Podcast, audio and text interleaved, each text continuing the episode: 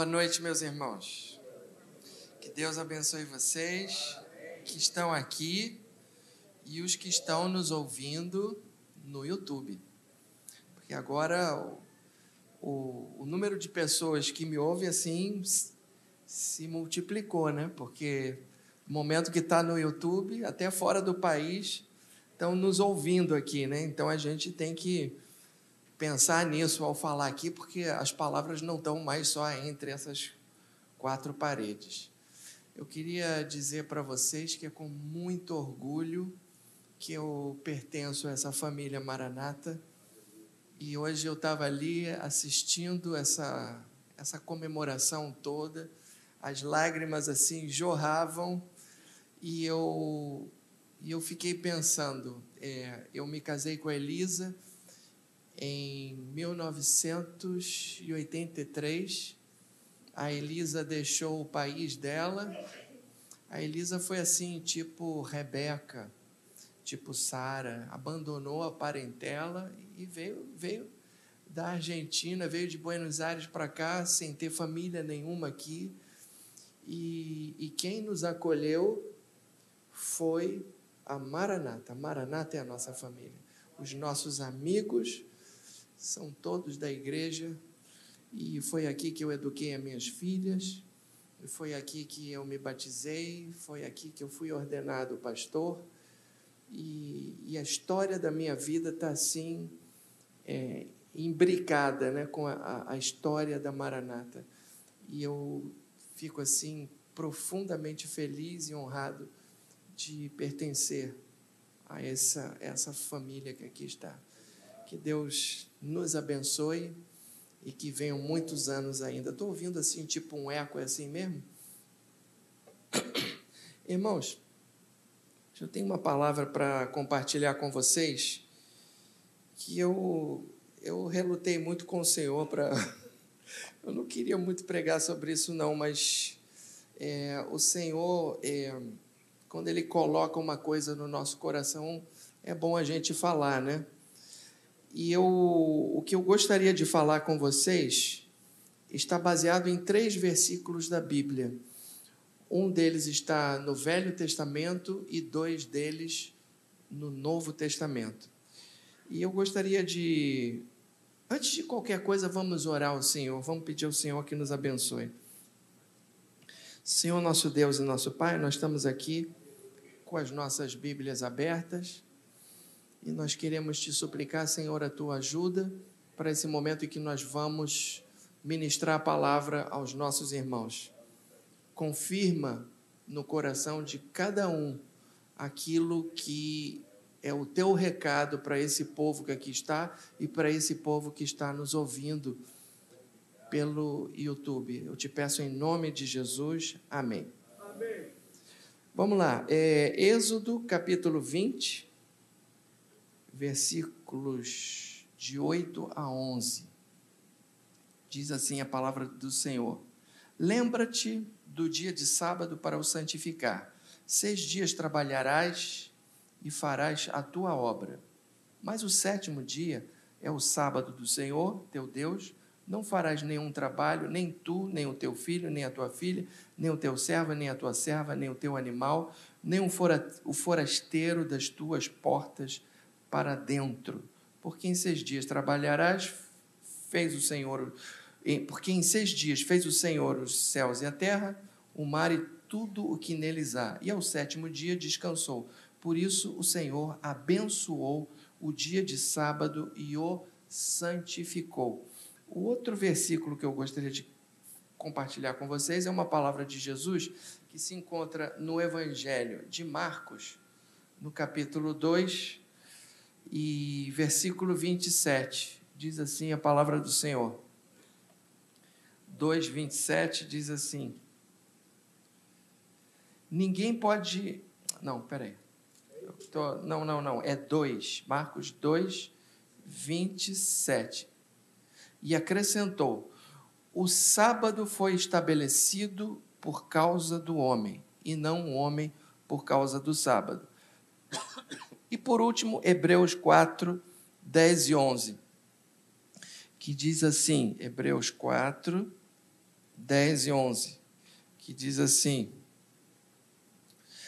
Porque aquele que entrou no descanso de Deus, também ele mesmo descansou de suas obras, como Deus das suas.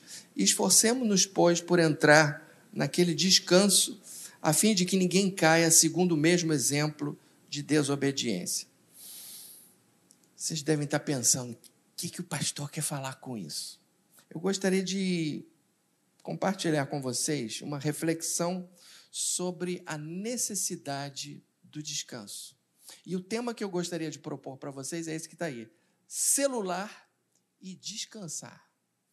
Duas palavras que rimam, mas frequentemente não combinam.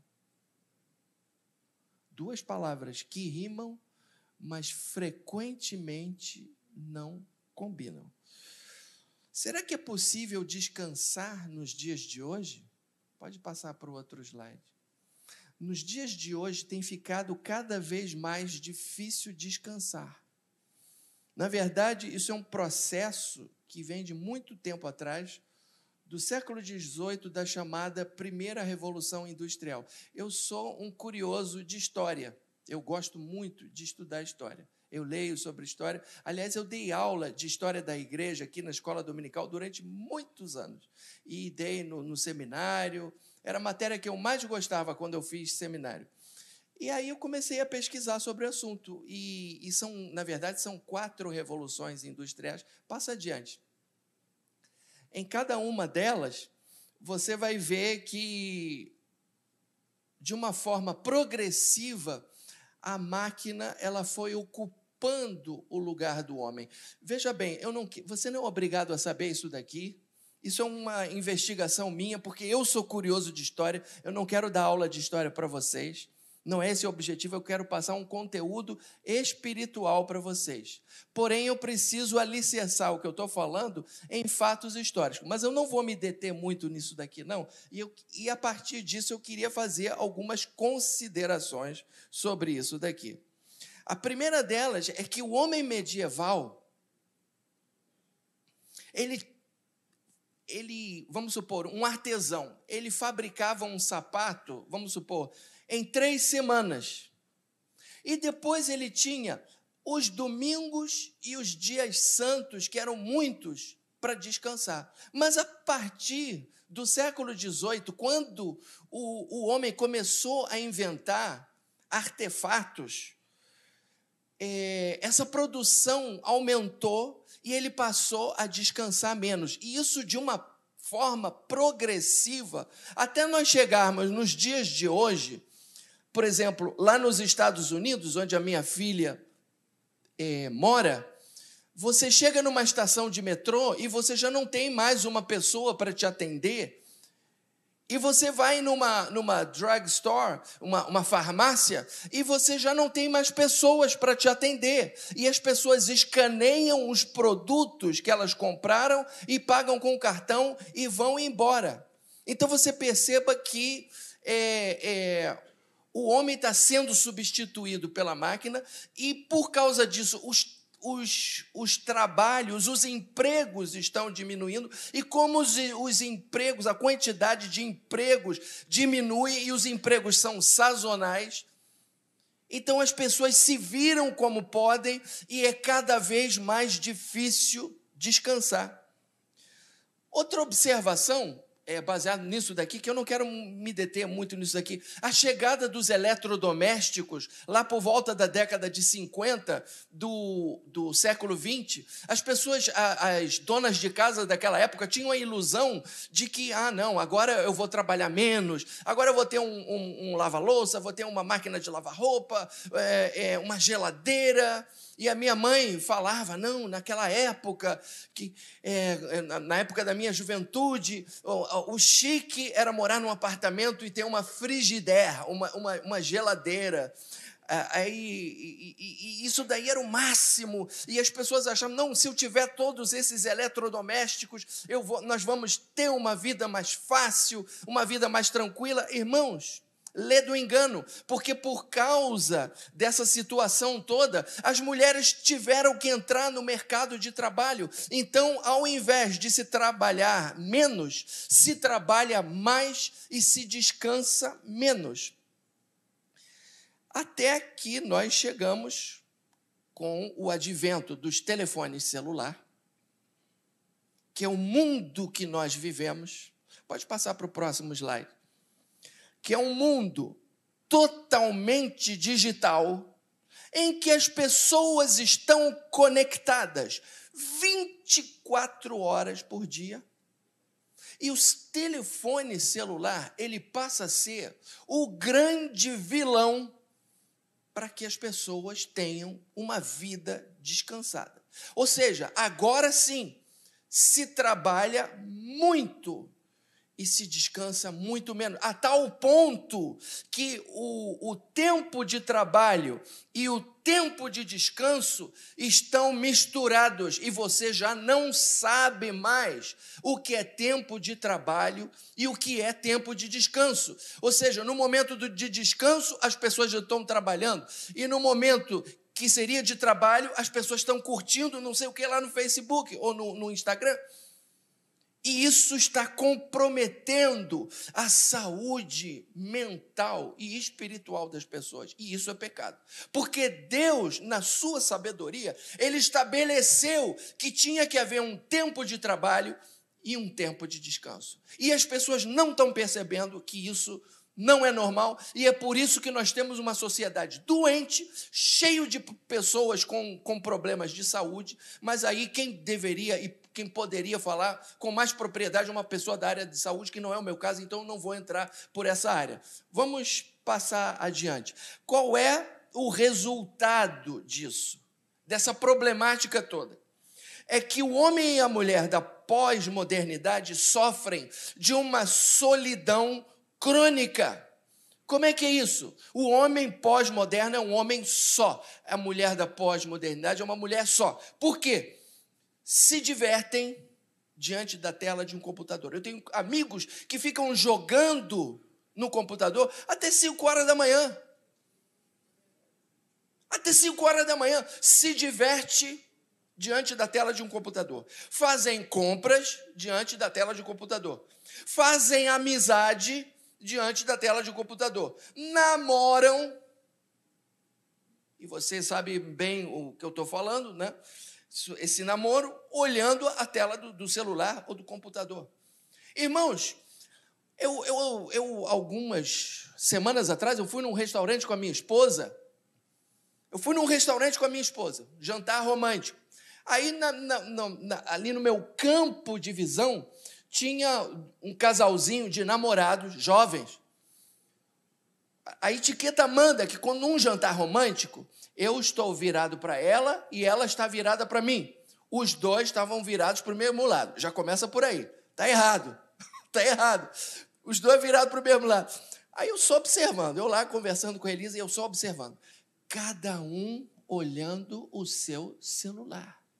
Ele não pegava na mãozinha dela, ela não pegava na mãozinha dele, não tinha assunto entre eles. O assunto era só ali no celular. O romantismo acabou. Irmãos, quando a gente faz isso, você está passando uma mensagem. É que a mensagem é: a pessoa que, com quem eu estou me correspondendo agora é mais importante do que você. É isso que está acontecendo. Então, o homem e mulher e a mulher da pós-modernidade sofrem de uma solidão crônica. O homem e a mulher da pós-modernidade estão pressionados de todos os lados e a todo tempo. Como estão conectados 24 horas por dia, a divisão entre trabalho e descanso está seriamente comprometida. A minha filha e o meu genro, que são médicos e, e, e moram lá nos Estados Unidos, tem dias em que ele, eles dizem assim: hoje eu estou on call. Sabe o que é on-call? Está ali com você, mas se ligar alguém de lá do hospital, ela tem que parar tudo e atender, ou, ou largar e atender o paciente lá no hospital. E muitas vezes eu vi o meu genro dia de sábado, dia de domingo, largar tudo e ir ver o, o, a pesquisa que ele está fazendo lá no, no, no, hospital, no laboratório. Não, tem que ir lá no laboratório para ver a minha pesquisa. Isso é pleno dia de domingo. Quer dizer, então vocês vejam que o, o, o trabalho e o descanso estão imbricados. Não, não existe mais. Isso, isso está acabando, irmãos. E as pessoas estão pressionadas. A minha outra filha, que mora aqui no Rio de Janeiro, ela diz assim: pai, pai, as pessoas cobram de mim. Às vezes eu não respondo uma mensagem logo e as pessoas cobram, mas você não me respondeu. Então, quer dizer, nós estamos virando escravos de uma coisa que nos tira totalmente a nossa capacidade de relaxar e de descansar. Pois é, o homem e a mulher da pós-modernidade são pessoas cada vez mais superficiais.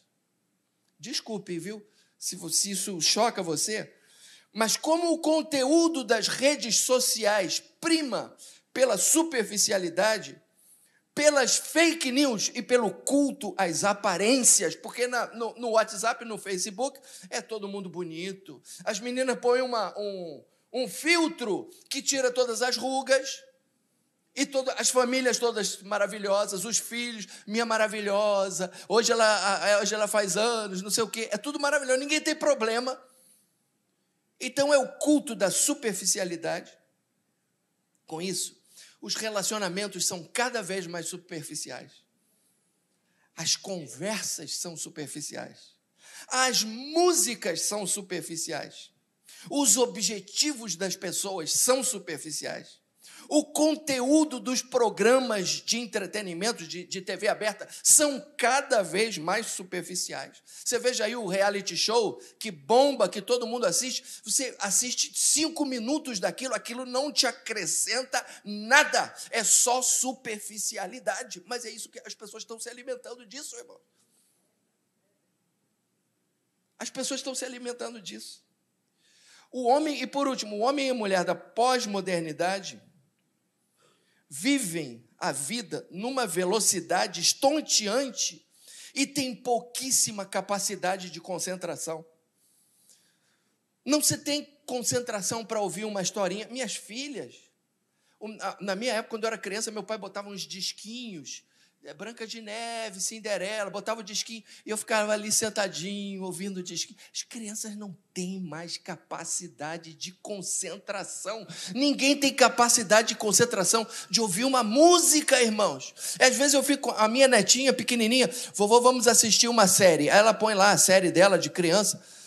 Irmãos, ela fica com o controle na mão Aí tem uma série que tem, tem música no meio. Quando chega a hora da música, ela vai adianta, ela adianta. Não. Eu falei, Helena, peraí, Helena, vamos, vamos ver, eu quero ver esse diálogo, é, diálogo de amor, não sei o quê. Não, ela adianta, porque ela não tem paciência, ela não tem capacidade de, de, de concentração.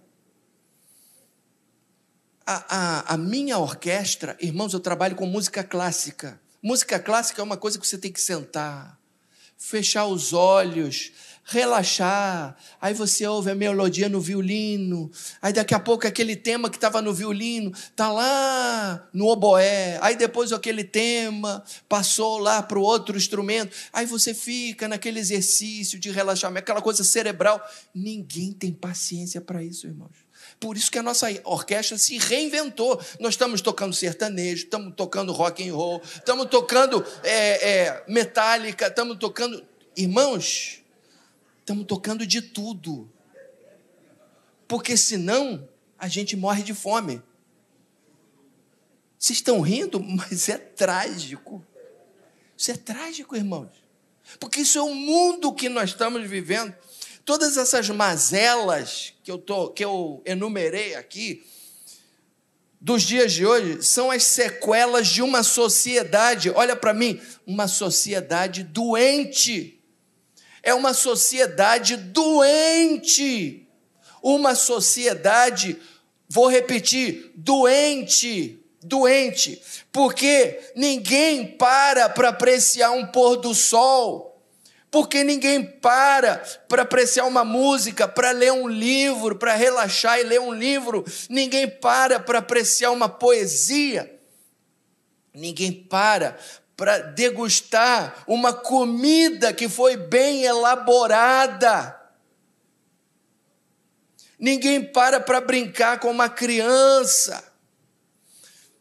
Ninguém para para curtir o seu amor, para chegar, passar a mãozinha no rosto, entendeu? Fazer um cafuné, dar um cheirinho, pegar na mãozinha dela, pegar na mãozinha dele. Hoje as pessoas ficam, hoje as pessoas pegam, se pegam, ficam, mas ninguém passa a mãozinha no rosto. Ninguém tem mais tempo para isso, irmãos.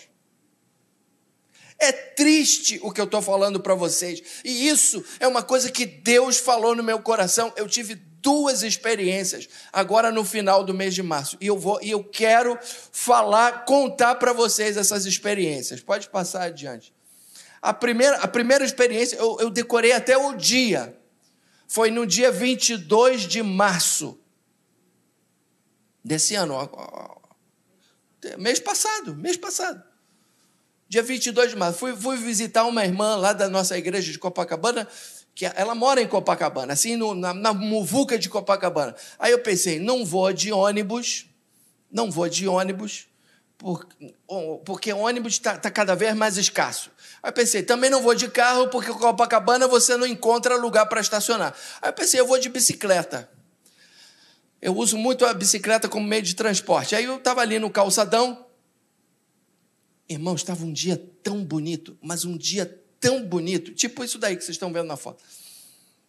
Não foi nesse dia aqui, fui eu que tirei essa foto, mas não foi nesse dia, mas um dia, uma tarde assim, maravilhosa. E eu lá na minha bicicleta. Irmãos, eu fiquei assim, eu comecei a, em estado de êxtase, eu comecei a orar. Senhor, muito obrigado pela, pela cor de, desse céu azul. Senhor, muito obrigado por esse mar. Senhor, muito obrigado por essa brisa que vem, que acaricia o meu rosto. Senhor, muito obrigado por eu ter saúde para poder fazer essa pedalada aqui. Senhor, muito obrigado, porque eu tenho saúde. Porque eu tenho 64 anos, mas tenho disposição para pegar minha bicicleta e, e pedalar. no meio desse meu devaneio, eu assim falando com Deus, aí eu vejo tem uma bicicleta na minha frente em zigue-zague. Aí eu falei, ué, que, por que, que esse cara está em zigue-zague? Aí eu pensei, eu vou ultrapassar ele, mas vou ultrapassar com cuidado, porque ele pode bater em mim. Aí nisso que eu passo por ele, por que, que ele está em zigue-zague? Porque ele está pedalando e ao mesmo tempo ele está ali no WhatsApp. ele está pedalando, mas segurando o celular ali no WhatsApp, tentando, sei lá o que, que ele estava tentando fazer. Irmãos, aquilo me deu uma indignação tão grande. Eu falei, meu Deus, o cara, nem quando está pedalando, o cara, será que não consegue ficar nem cinco minutos sem olhar para essa jossa? Entendeu? Que coisa! Irmãos, eu não sei o que vocês pensam disso, mas naquele momento o Espírito Santo falou comigo. Ele não está desfrutando de tudo isso que você está desfrutando. E aí, irmãos, aí eu comecei, ele não está desfrutando da brisa, da cor do mar, da cor do sol, ele não está, ele não está desfrutando de nada disso, porque ele está no WhatsApp. E aí eu comecei a, a, a meditar. E era assim, eu meditando e Deus falando comigo. Aí Deus começou a falar comigo. Eu falei, aquele cara que tem tá lá na sua academia, que é personal trainer, que está ali diante daquela senhorinha, a senhorinha fazendo abdominal. E o personal trainer do lado da senhorinha que está fazendo abdominal. Você pensa que ele está prestando atenção nela? Não, ele está olhando o WhatsApp. Ele está olhando o WhatsApp.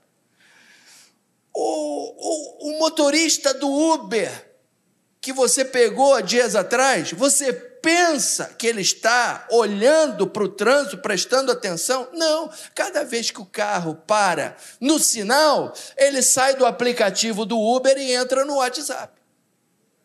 O guardião da piscina onde você nada, você pensa que ele está prestando atenção nas pessoas, ele está no WhatsApp. O policial que está é, tomando conta da sua rua, patrulhando a sua rua, você acha que ele está patrulhando, mas ele também está olhando a tela do celular, do smartphone. O rapaz que é o guardião, da, da do, do o, o, segurança da loja que você foi, ele também está. E a moça que te atendeu lá no, no, naquela loja que você foi, ali na estação do metrô, você acha que ela está prestando atenção no, no, no trabalho dela? Ela não está, ela está olhando para o WhatsApp. Irmãos, isso, isso não é normal. Você vai me desculpar, mas isso não é normal. Isso não é normal. Quer dizer, então nós estamos perdendo o foco naquilo que fa fa fazemos. Nós não trabalhamos bem porque estamos divididos. E por outro lado, nós não descansamos bem porque na hora do descanso nós também estamos conectados. Isso, isso, isso é uma tragédia, irmãos. Agora, isso foi uma experiência. Eu tenho uma outra experiência para contar para vocês. Isso foi no dia 25 de março, três dias depois. O Senhor confirmou aquilo que ele falou comigo. No dia 25 de março, nós tivemos uma palestra aqui. O, o, o preletor da noite foi o professor Júnior. Ele falou um monte de coisa sobre revolução industrial. Um monte de gente aqui estava presente. Que eu não quero me, me ater muito a isso, mas teve um momento que ele arrebentou. Ele propôs aqui uma dinâmica na qual ele mandou, ele está ali, ó, ele mandou fazer. Ali são três colunas. Era para escrever de 1 a 10 em algarismos arábicos, 1 a 10 em algarismos romanos e de A a J, o abecedário. Só que a gente tinha que fazer tudo na horizontal um romanos, um, um arábico, um romanos, A. Dois arábico, dois romanos, B. Três arábicos, três romanos, C. Até para falar é difícil, trava, dá uma travada. A gente tinha que fazer tudo assim, na horizontal. E a gente contou o tempo. Aí tá, anota aí qual, qual, qual foi o tempo. Aí depois ele mandou fazer o seguinte: agora vocês vão fazer 1 a 10 arábicos. 1 a 10 romanos. A a J, direto, na vertical. E aí o tempo despendido foi muito menor. Irmãos, onde que ele quis chegar e onde que eu quero chegar é que quando você se divide entre mil coisas, você não tem a mesma efetividade de quando você faz as coisas assim separadamente. Você não pode estar Oi? Focado, com foco. Você não pode, você não pode é, trabalhar, computador aberto, trabalhando, mas ao mesmo tempo você está curtindo o, o, o seu o, o, post de não sei o quem, você está respondendo uma pessoa que, que, lá não sei aonde, e você ainda por cima você tem que ver o, o almoço das crianças e você tem que dar ordem para a sua secretária que está lá na cozinha. Não dá para viver assim, irmãos. As coisas têm que ser feitas com foco. Foi o que ele falou. Então. Pastor, estou dizendo aí que se você for mulher, não tem outra solução.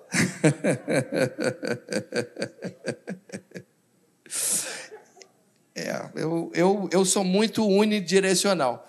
Mas mesmo as mulheres têm que aprender a, a focar mais, né? Aí, diante de tudo isso, eu pergunto: qual é o ensinamento bíblico sobre o descanso? Vamos, vamos entrar na Bíblia. Agora, isso daí eu acho que eu já falei. Vamos entrar. Qual é o ensinamento da Bíblia sobre o descanso? Primeiro, que é uma obrigação.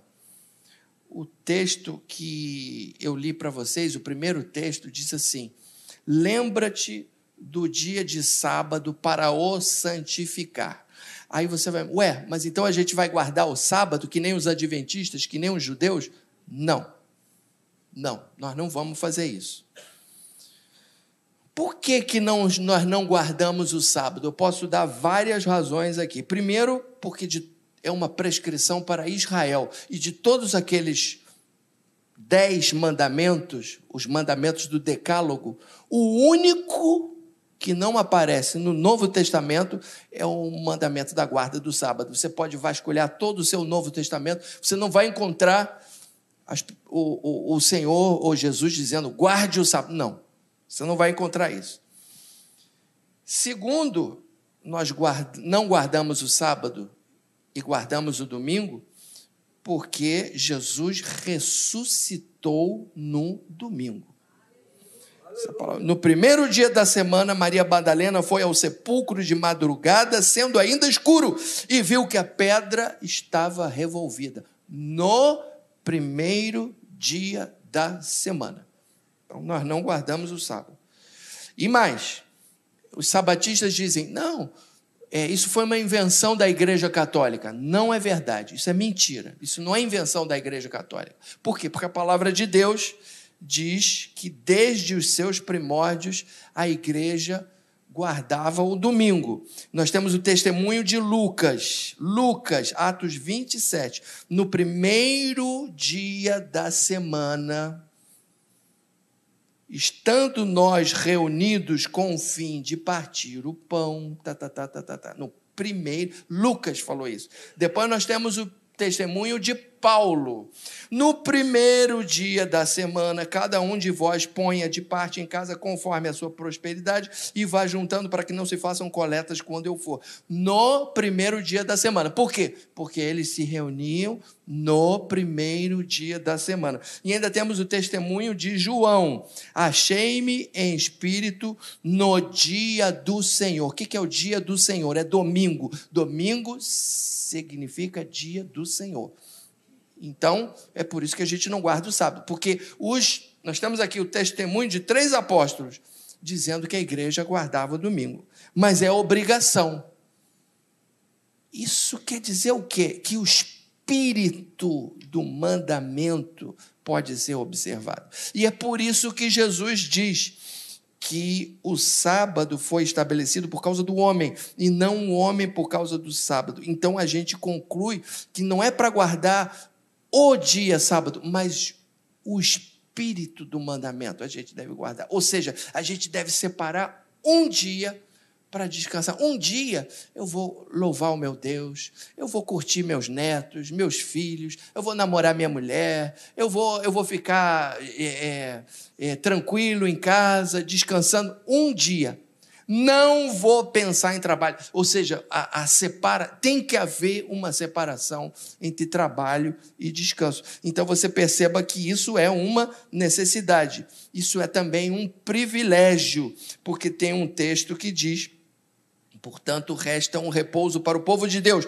porque aquele que entrou no descanso de Deus também ele mesmo descansou das suas obras como Deus das suas. Então, ou seja, o nosso Deus, ele quer que o seu povo compartilhe do descanso que ele teve. E é por isso que eu creio que o Senhor nos quer dar uma vida descansada. Se nós não estamos vivendo uma vida descansada, é porque tem alguma anomalia na vida da gente. E é também um ato de fé, porque esse mesmo texto de Hebreus diz assim: esforcemos-nos, pois, por entrar naquele descanso, a fim de que ninguém caia. Ou seja, uma coisa que você tem que se esforçar. Não é fácil descansar, irmãos, porque vai vir aquela voz que vai dizer assim: você tem que fazer isso, você tem que fazer aquilo, você tem que fazer aquilo outro. Mas a minha experiência pessoal é que quando a gente separa tempo para descansar, o resto do tempo Deus abençoa. Assim como quando a gente dá o dízimo, os 90% Deus abençoa. Deus abençoa, irmãos. Deus abençoa. Ah, isso é do Velho Testamento. O sábado também é do Velho Testamento. Mas o princípio do mandamento a gente pode e deve guardar. Vocês concordam comigo, irmãos? nós não vamos virar sabatista, mas o princípio do mandamento a gente deve guardar. Pastor Paulo sempre fala, hoje nós tivemos aí a, a história da, da, da família Brito, aquela coisa toda. Ele falava que os pais da dona Zenilda, no dia de domingo ninguém comprava, ninguém vendia, era descanso total. Irmãos, nós temos que voltar a isso. Desculpe, nós temos que voltar a isso. Nós temos que separar um tempo para descansar. Agora, sem sem legalismo. Porque com legalismo, aquilo que era para ser um alívio passa a ser um jugo. E, e não é esse o interesse de Deus. Para concluir, eu quero passar para vocês quatro conselhos de profissionais da área da saúde, porque esse é um problema de saúde. Aí não são conselhos meus, são conselhos de profissionais da área da saúde. E quatro conselhos pastorais meus, aí são conselhos meus. Os conselhos dos profissionais da área da saúde são esses que vocês estão vendo aí. Coloque o seu celular no modo não perturbe. O modo não perturbe é aquele, não é, não é um modo silencioso, não. Uma coisa é um modo silencioso. O modo silencioso, se alguém te, te, te chamar, alguém ligar para você, você vai atender. O modo não perturbe é aquele que não faz aquele plim-plim quando entra uma mensagem. Porque quando está no plim-plim, você, você tem aquela coisa, Ih, deixa eu ver quem me mandou a mensagem. Aquela, aquela ansiedade de querer ver quem te mandou a mensagem. Tira do plim-plim. Você tem que ter horário para olhar para a porcaria do celular. tem que ter horário.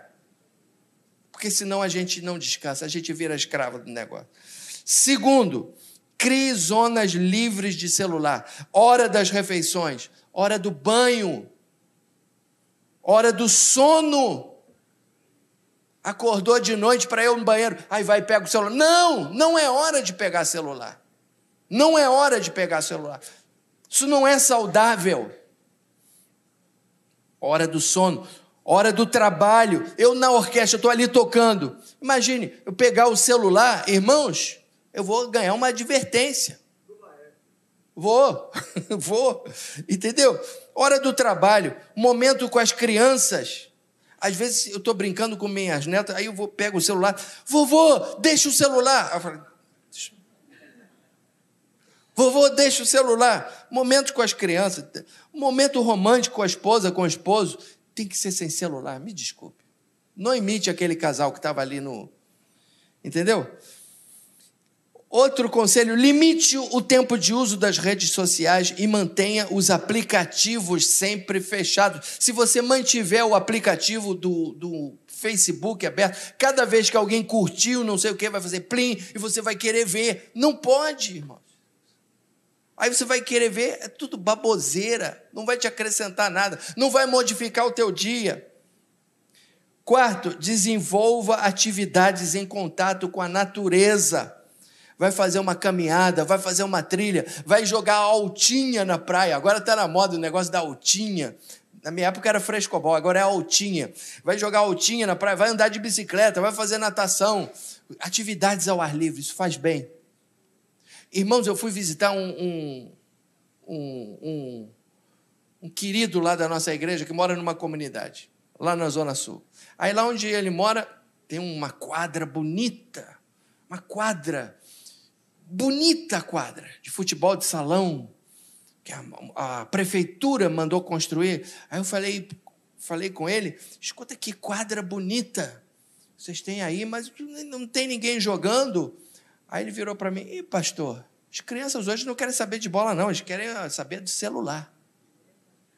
Ele falou isso para mim.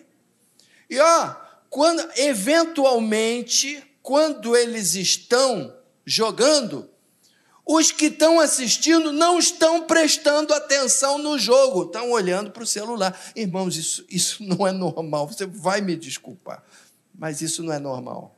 Isso não é normal. E isso tem que ser falado. Isso não é normal.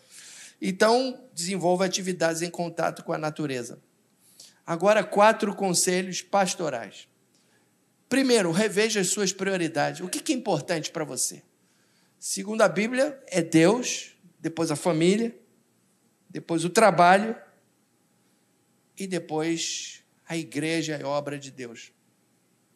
alguns dias atrás, eu, eu tive uma conversa com o pastor Paulinho que, que me emocionou. É que eu liguei para ele e falei assim: olha só, o nosso, a nossa apresentação do domingo de Páscoa é no domingo à tarde. Mas, acontece, mas o ensaio é às três e meia. Mas é o domingo de Páscoa. Eu preciso almoçar com a minha mãe. Minha mãe, eu preciso. A minha mãe tem 88 anos. Eu não sei mais quantas Páscoas eu vou passar com a minha mãe. Eu quero passar o domingo de Páscoa com a minha mãe. E as minhas irmãs do coral, elas querem passar com a família. Aí o pastor Paulinho falou assim: Olha só, o que está fora de cogitação é você não passar o domingo de Páscoa com a sua mãe. Isso está fora de cogitação. Significa que as, nós estamos no mesmo diapasão. Tanto eu como ele entendemos que existe uma escala de prioridade. A prioridade é a família, depois vem o coral. E aí ele virou para mim e disse assim: Não esqueci ele virou para mim e falou assim: Olha, pastor, eu ouvi uma vez um, um, um pastor que disse assim: Quem morreu pela igreja foi Jesus. Nós não temos que morrer pela igreja. Ele falou isso, ele falou isso para mim, eu achei sensacional. Nós não temos que morrer pela igreja. Quem morreu pela igreja foi Jesus. Vamos dar um jeito. Vocês vão se apresentar no domingo de manhã, em vez de se apresentar no domingo à tarde.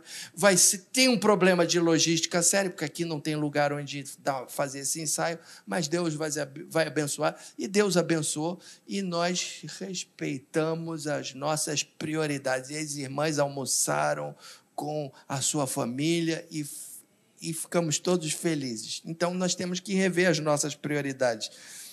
Segundo, observe o ensinamento de Jesus com respeito ao descanso. O ensinamento de Jesus é: ele disse que o sábado foi criado por causa do homem. Veja bem, se Deus criou alguma coisa para nós, fique sabendo, se Deus criou alguma coisa para mim, é porque se isso que ele criou é bom. Eu tenho que lançar mão disso.